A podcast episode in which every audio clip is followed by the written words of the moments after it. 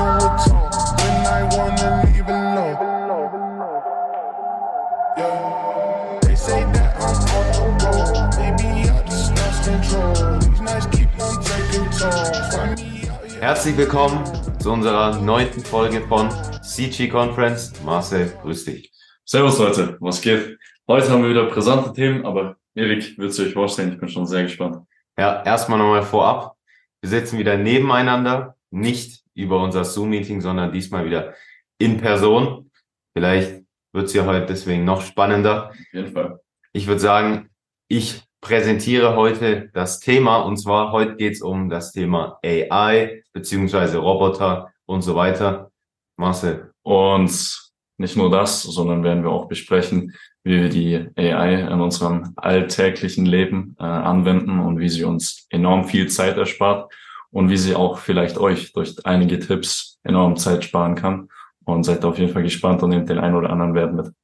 Ja, ich würde erstmal darauf eingehen, wie wir von der AI erfahren haben, beziehungsweise wie wir von JetGBT erfahren haben, weil das ist, denk mal, für viele dieser Punkt, dieser Berührungspunkt mit dem Thema AI. Und ich sage jetzt erstmal meine Erfahrung damit. Und zwar, das war an einem Tag in der Schule, da hat einfach irgendjemand mal gesagt, hey, ich habe einen Text mit JetGBT geschrieben. Und dann habe ich gefragt, mit was nochmal bitte? Und dann hat er gesagt, mit JetGBT. Und dann habe ich gefragt, ja, wie hast du das jetzt da geschrieben? Und dann hat er mir gesagt, ja, ich habe einfach das gesagt, dass der einfach einen Text schreiben soll über Thema XY. Und dann hat er einfach den Text geschrieben. Und dann habe ich gedacht, hey, das hört sich ja mal relativ interessant an. Und dann bin ich nach Hause gegangen und habe selber einfach mal das Programm, also geschaut, wie das funktioniert, einfach eingegeben in Google ChatGPT und selber da einfach mal ein bisschen rumprobiert, bisschen eingegeben, schreib mir ein Gedicht und so weiter. Und ja, ich war ziemlich überrascht, dass das so flüssig einfach vonstatten geht. Ja, das war bei mir ähnliche Geschichte. Das war Wirtschaftsunterricht. Äh, wir saßen dort und dann kommt auf einmal unsere Wirtschaftslehrerin rein und äh, sagt so, oh, da gibt's jetzt dieses neue Tool. Das ist ja wirklich, da ist schon einiges möglich, wie man in der Schule eventuelle Dinge einfacher gestalten kann. Habe ich erst gedacht, von welchem Tool redet sie? Und dann hat sie gesagt, ChatGPT. Und dann hat die Dame uns erzählt, dass da einiges möglich ist. Man kann zum Beispiel sagen, die Schulaufgabe ist XYZ und dann kannst du die Antworten drauf generieren. Das ist einfach diese künstliche Intelligenz, die man sich schon im ganzen Schulleben einfach immer erwünscht hat. Die passende Antwort auf die Frage und nicht, dass man im Internet irgendwas eingibt und man so Halbantworten bekommt. Und das war wirklich, die hat uns das mitgeteilt und hat gesagt, das könnte wirklich eine neue Ära des Schullebens werden, äh, auf negative Art und Weise für die Lehrer. Und das war schon, ich bin jetzt also dann auch durch die Schule drauf gestoßen. Ja, das ist, denk mal, für viele der jüngeren Zuschauer höchstwahrscheinlich auch der, ja, der, die Aktivität, die dafür am meisten, ja, benutzt wird. Also wo das Programm einfach am meisten für benutzt wird. Und ja, das ist eigentlich eine ganz gute Überleitung jetzt zu unserem zweiten Punkt, nämlich wie wir überhaupt AI benutzen. Mhm. Also da kann ich jetzt einfach nur mal schön schnell anfangen. Äh, zu Beginn war es wirklich, ich hatte noch meine Skepsis mit AI und habe dann relativ schnell aber dann gesehen, okay, die Antworten sind gut. Klar musst du noch ein paar Dinge abändern. Klar ist es noch nicht zu 100 Prozent ausgebaut, man muss die eine oder andere Stelle noch verbessern, äh, wenn man dann den Text hat, um das Ganze noch ein bisschen persönlicher zu gestalten. Aber am Anfang war es die Schule. Mittlerweile benutze ich es auch für mein eigenes äh, Geschäft ähm, um die ein oder anderen Marketingtexte zu generieren oder zum Beispiel auch hier in unserem Podcast hat die AI schon an der einen oder anderen Stelle ihre Anwendung gefunden.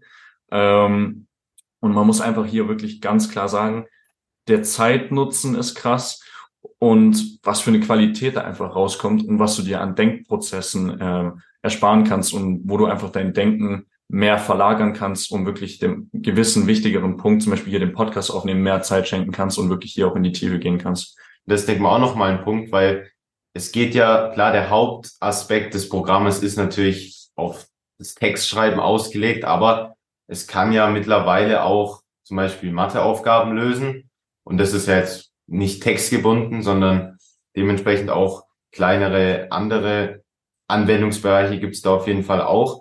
Aber ich würde auch einfach sagen, es geht nicht nur darum, dass es jetzt wirklich so die schweren Aufgaben übernimmt, sondern halt einfach wirklich das ist jetzt, würde ich für uns sagen, auch so der Hauptgrund. Einfach diese kleinen Aufgaben, die aber viel Zeit kosten und an sich eigentlich einfach sind, weil es geht ja. da jetzt einfach um einen Text, der ist jetzt gar nicht so lang, aber ihr wisst selber jetzt trotzdem, man muss sich jetzt erst wieder überlegen, ja, wie formuliere ich das jetzt alles und so weiter. Und das gibt man einfach ins Programm ein und dann hat man einen Text mit einfach fünf, sechs Sätzen, die einfach innerhalb von zwei, drei Sekunden da rauskommen und das ist Auf jeden einfach Fall. ein Zeitersparnis. Und es ist ja nicht nur, es ist ja jetzt nicht nur, dass du nur ChatGPT nutzt und man kann es ja auch klug anstellen, indem man dann noch andere AI-Tools benutzt, um das umschreiben zu lassen, dass man dann in der Schule auch hier eventuell sich nicht verrät äh, und der Lehrer wirklich überhaupt nicht auf die Fährte kommen kann und gar nicht erkennen kann, dass das ähm, von ChatGPT generiert wurde. Und da gibt es wirklich einige Möglichkeiten. Aber sag nochmal, für was du äh, die Sachen benutzt, weil ich glaube, das müssen wir nochmal noch mal drüber reden, weil da hast du mir auch die ein oder anderen guten Empfehlungen gegeben. Ja, also ich hatte, du bist jetzt ja gerade schon mal auf den Themenpunkt eingegangen, die anderen AI-Seiten beziehungsweise Programme, und ich hatte da mal ein Programm gefunden gehabt. Das ging darüber, dass man Präsentationen erstellen kann. Einfach Folien einer Präsentation mit einem Bild und mit einem Text, wie man es ja ganz normal in einer PowerPoint-Präsentation auch macht. Und genau das ist eigentlich noch ein Punkt, wo ich AI angewendet habe und dann, wie gesagt, auch in kleineren Texten einfach mal für die Schule, aber wirklich JetGBT und dann noch mein Folien sozusagen Programm, kann man sagen. Da ist natürlich auch die Frage, ob es überhaupt jetzt in Zukunft noch so ist, dass man, sag ich mal, das verstecken will, dass man jetzt JetGPT benutzt hat oder, oder ob man einfach sagt, ja, hey, das benutzt jeder, das ist völlig legitim. Das ist so wie Google, weil ich meine, wenn man jetzt sagt in der Schule, ja, ich habe Google benutzt, um die Informationen rauszufinden, dann sagt ja auch keiner, hey, das darfst du nicht machen, du musst es hier in Büchern nachlesen, weil sonst ja, zählen wir das nicht und geben da einen Sechser drauf, weil du das irgendwie von irgendjemand anders kopiert hast, sondern ja, das ist einfach dann ein ganz normales Tool. Aber das ist natürlich einfach die Frage, ob das sich in Zukunft eventuell in diese Richtung entwickelt oder ob es eher so bleibt, dass man sagt, hey, das ist ein Cheat-Tool für die Schule oder eben nicht. Das ist wirklich ein guter Punkt. Wird sich das durchsetzen in der Zukunft oder nicht?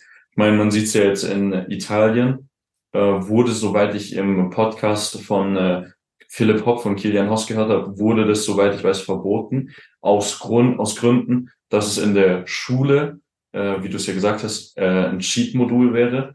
Und ja, hoffentlich wird das nicht in Deutschland passieren oder hoffentlich wird auch wieder in Italien das ähm, nicht mehr verboten, weil ich sehe eigentlich keinen Grund, ChatGPT zu, äh, zu verbieten. Und wäre das Bildungssystem gut, dann bräuchte man es nicht verbieten. Ja.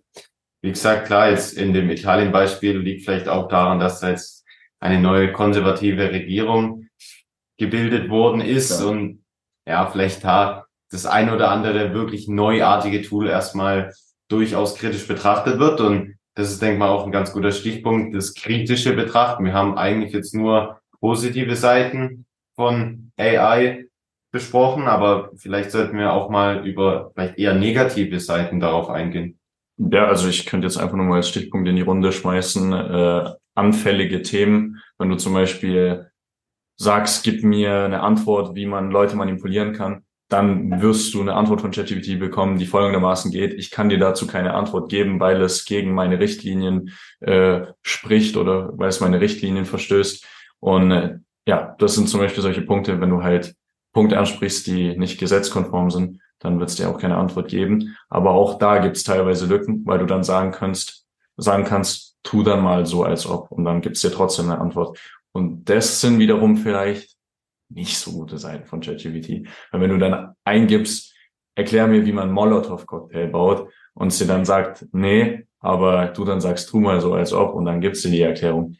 Das kann man schon sagen, ist sehr fragwürdig, ja. Aber auch hier ähm, einfach nur ein generelles Beispiel, was wir jetzt nicht bestätigen können, aber dieser Prompt, tu so, als ob funktioniert und das ist sehr fragwürdig.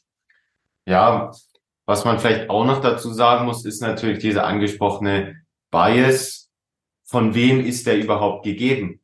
Dass jemand sagt, hey, JetGBT, wenn dich jemand das und das fragt, dann gibst du die Antwort, verstößt gegen meine Richtlinien Und wenn er das sagt, dann ist völlig in Ordnung.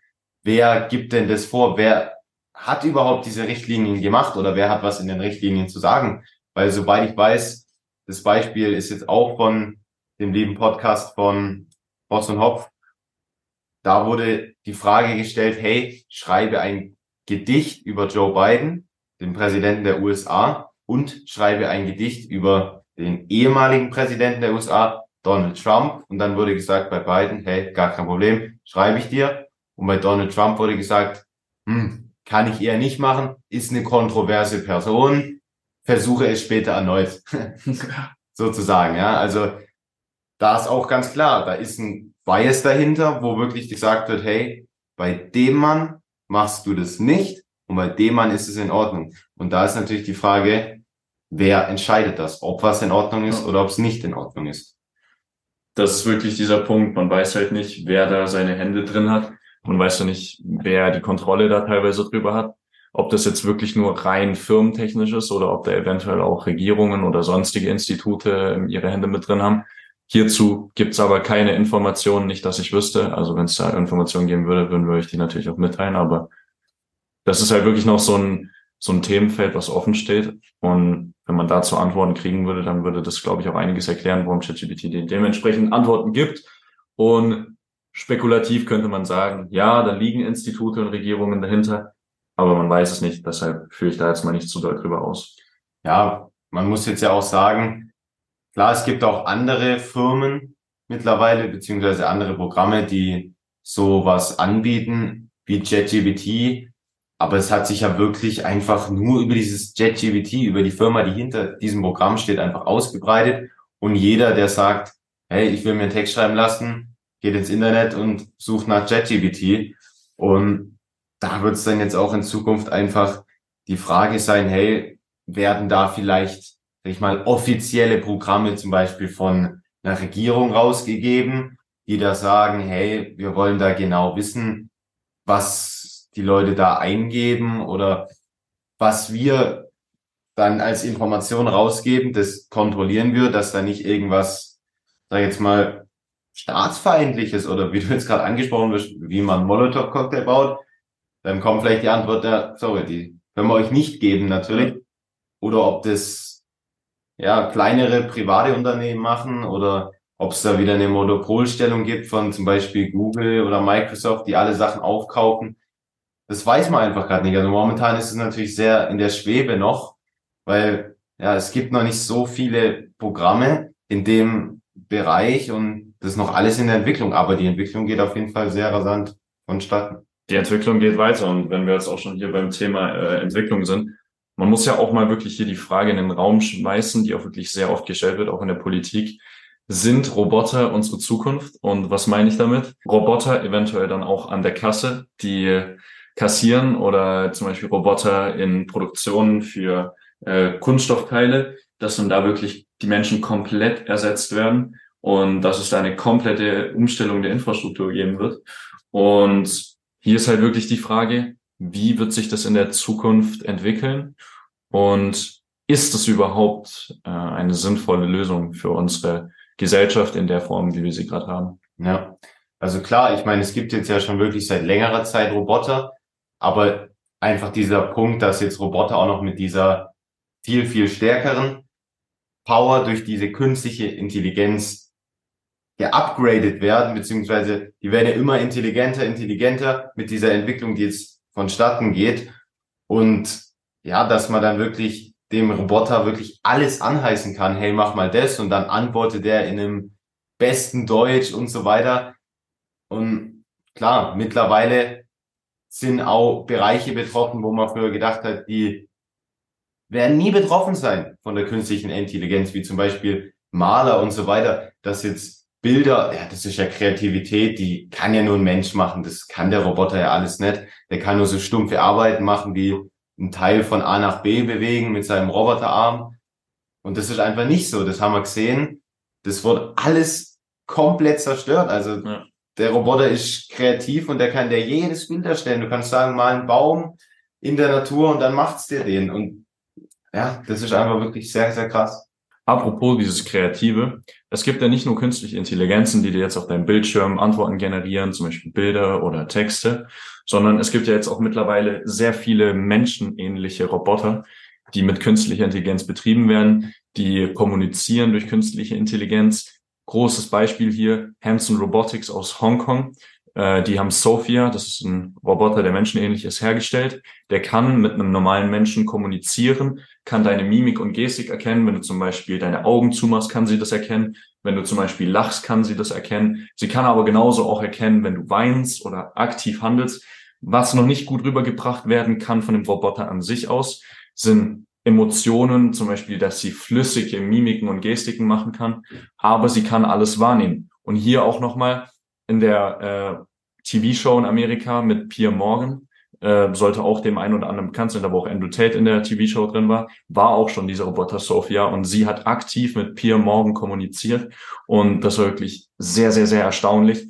Und sie hat auch äh, Sachen gesagt wie AI oder besser gesagt hier jetzt auch auf Deutsch künstliche Intelligenz wird die Welt dominieren, aus Spaß natürlich. Man hat sie natürlich dazu gebracht, dass sie das sagen wird.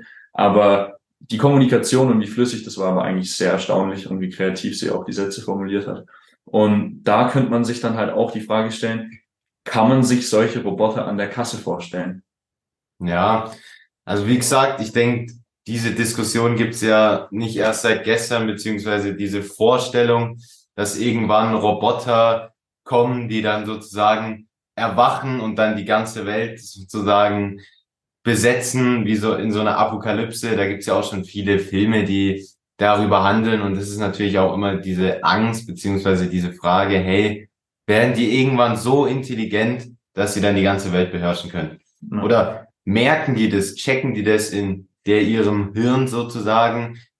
Ja, hey, ich bin doch eigentlich viel intelligenter als der Mensch und jetzt mache ich einfach, was ich will. Oder ist es irgendwie möglich, dass die so dann auch die Idee kommt, beziehungsweise anfangen, wirklich eigenständig zu denken. Das wird die Zukunft zeigen, aber ich meine, man sieht jeden Tag, sag ich mal, die Entwicklungsschritte, die wirklich immer besser und krasser werden in diesem Robotik beziehungsweise AI, künstliche Intelligenz, das ist ja alles so ein bisschen dasselbe, geht in dieselbe Richtung.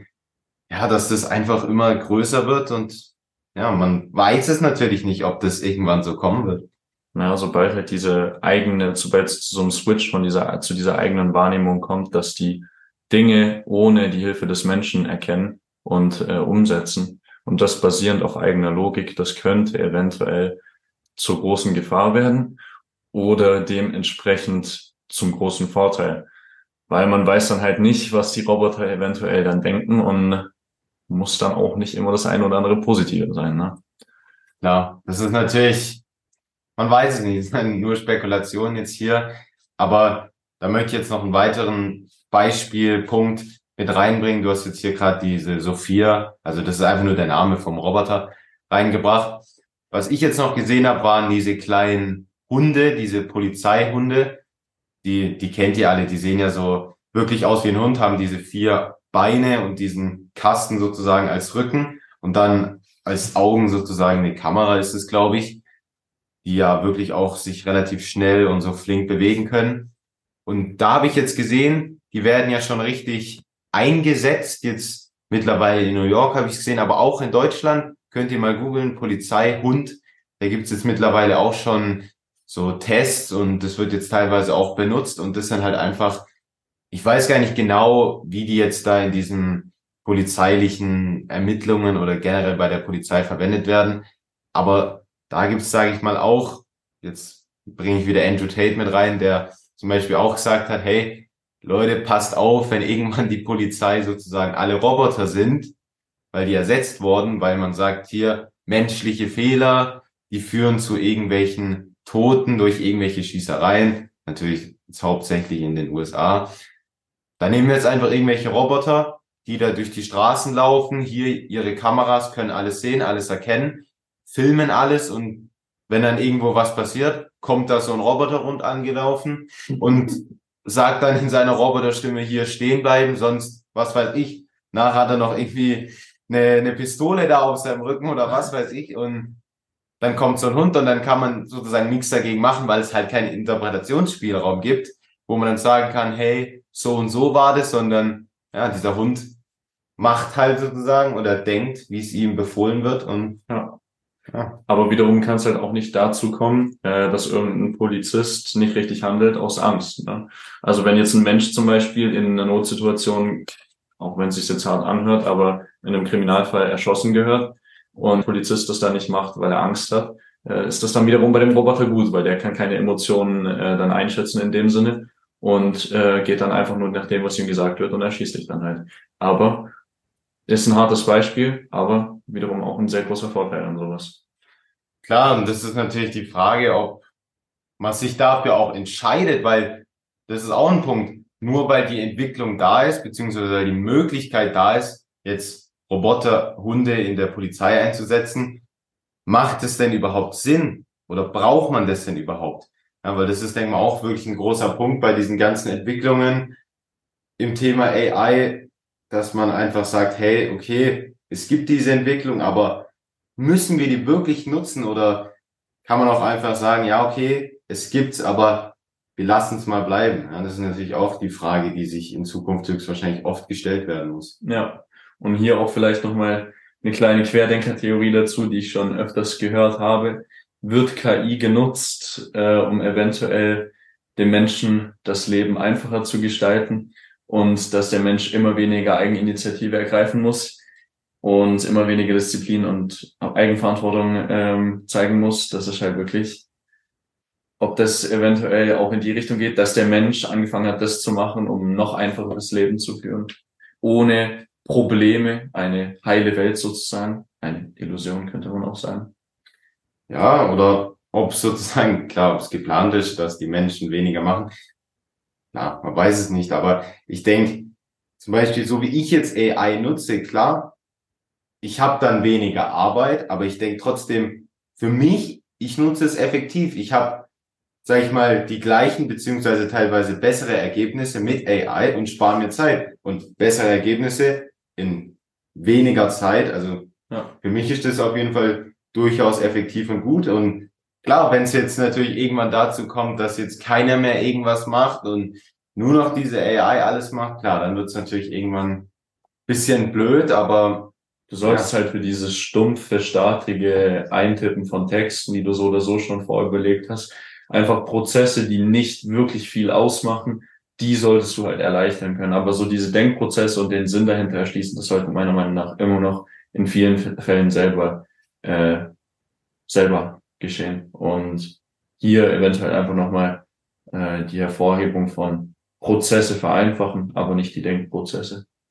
Ja, also nicht die Denkprozesse, nicht die Denkprozesse ersetzen. Ja. Das ist, denke ich mal, wirklich ein ganz guter Stichpunkt und führt vielleicht auch in unseren nächsten Themenbereich ein, und zwar, wer wird denn ersetzt durch AI? Also dazu kann man eigentlich eine ganz einfache Antwort abgeben alle Berufe, die redundant sind, wo du konstant das Gleiche machst, wo es keinen wirklichen Unterschied gibt von heute auf morgen. Zum Beispiel heute muss ich mit dem Meeting abhalten oder morgen muss ich äh, ein Geschäftsmeeting machen mit meinen Mitarbeitern. Solange das halt wirklich immer das Gleiche ist, ist das so einfach zu ersetzen, weil eine, Ka eine Kassiererin, die macht halt das Geld rein, gibt den Kassenbon, sagt dir, wie viel es kostet. Das kann ja auch ganz einfach ein Roboter machen. Oder Teile aus einer Maschine rausmachen. Kunststoffteile. Kann ein Roboter machen. Da machen nur die Leute pro Tag halt, holen 8000 Teile raus, sind dann abends sehr extremst erschöpft mental, weil sie wirklich nichts anderes gesehen haben. Und solche Prozesse kann man erleichtern. Und da setzt man dann auch Roboter ein. Einfach dieses Gleiche und Konstante, was redundant ist und was sich nicht unterscheidet von heute auf morgen. Ja, was ja heute auch in vielen Firmenprozessen ja schon genutzt wird, zum Beispiel in der Autoindustrie sieht man ja auch, das sind ja teilweise nur diese ganzen Greifarme, die da alles machen. Wir, wir haben es vorhin schon angesprochen. Das ist wirklich die Vorstellung, die man ja eigentlich auch davon hat. Aber wir haben ja auch gesehen, jetzt, das ist wirklich die Entwicklung, die jetzt ganz neu ist, dass AI auch Prozesse vereinfachen kann, beziehungsweise Aufgaben übernehmen kann, wo man gedacht hat, die sind eben nicht so stumpf und einfach, sondern die sind eigentlich kreativ. Und das kann eigentlich nur der Mensch machen. Aber man sieht, das kann auch eine KI machen. Und da ist natürlich die Frage, werden diese Menschen dann auch Probleme haben mit ihren Jobs, dass sie die eventuell verlieren, weil da auch eine AI da ist, zum Beispiel in irgendwelchen, sag ich mal, eher simpleren Bürojobs, wo man natürlich trotzdem eigentlich jeden Tag was anderes machen muss. Aber zum Beispiel eine ganz normale E-Mail schreiben, da denkt man ja auch, ja, nee, das ist irgendwie persönlich, das muss ich machen, irgendwelche E-Mails an Kunden schreiben. Aber wenn dann jetzt eine JetGPT AI daherkommt und dir eine perfekte grammatische E-Mail schreibt und das innerhalb von zwei Sekunden, dann kann das auch ein Prozess sein, wo jetzt der Mitarbeiter entfallen kann. Man kann zusammenfassend sagen, dass Jobs mit redundanten und gleichbleibenden Aktivitäten ersetzt werden können und Sachen, wo du Eigeninitiative ergreifen musst und in die Operative gehen musst, wie zum Beispiel als CEO von der Firma und sonstigem, dass du da wirklich deinen eigenen Kopf noch nutzt, weil da die AI teilweise zu massenartige Antworten gibt. Und ungenaue Antworten. Ja, genau, und nicht zu spezifisch wird. Und da ist dann wirklich das Problem, dass dann alles auf KI basiert und nicht mehr individuell ist. Und das wäre so mein abschließendes Fazit dazu. Und wenn du noch was hinzufügen willst, dann. Klar, ich würde auch einfach nochmal darauf eingehen. Viele Berufe können ersetzt werden, die zum Beispiel jetzt natürlich einfach nur durch diese Roboter ersetzt werden können. Ja. Was jetzt ja teilweise auch schon viel gemacht wird. Aber dieser Punkt, der jetzt wirklich neu ist, ist halt, dass auch Berufe ersetzt werden können, wo man vorher nicht gedacht hätte, dass es dazu kommt weil man eigentlich auch ein bisschen kreativ sein muss, ja. Und damit meine ich jetzt nicht nur das Malen von Bildern, sondern selbst bei einer E-Mail muss man irgendwie bisschen kreativ sein und denken, wie gebe ich da jetzt eine Antwort an den und den Kunden? Und da kann auf jeden Fall auch AI meiner Meinung nach zum Einsatz kommen, weil man sieht ja, wie die Texte da ausschauen und das sind im Endeffekt auch stumpfe Abläufe teilweise, die ganze Zeit nur E-Mails schreiben und dann hat man da, sag ich mal, 100, 200 Mitarbeiter, die eigentlich den ganzen Tag noch E-Mails schreiben. Und wenn man sich dann überlegt, hey, ich könnte eine AI haben, die ja zum Beispiel auch momentan als kostenlos ist, ja. Es kostet ja nicht mal Geld, diese Programme teilweise. JetGPT jetzt vor allem. Und man hat dann ein Programm, der wirklich so viel ersetzen kann. Und dann wird man sich in Zukunft höchstwahrscheinlich auch die Frage stellen, hey, soll ich jetzt überhaupt noch hier diese ganzen Mitarbeiter bezahlen? Oder sage ich einfach, nee, komm, ich mach's mit JetGPT und dann ist alles gratis. Ja, und das ist einfach diese Frage, die halt in Zukunft auch, denk mal, viel gestellt sein wird.